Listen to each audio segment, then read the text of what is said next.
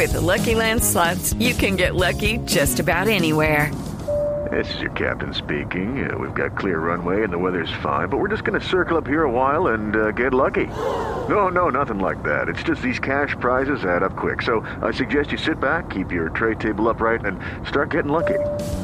Play for free at LuckyLandSlots.com. Are you feeling lucky? No purchase necessary. Void where prohibited by law. 18 plus terms and conditions apply. See website for details. Y es que estas elecciones han generado también duros enfrentamientos en las últimas horas entre varios sectores. Las líderes del movimiento político Mira incluso se han acusado desde el terreno de lo religioso. Gloria Estela Díaz acusó a Alexandra Moreno Piraquive de venderle el alma al diablo. Diego Monroy.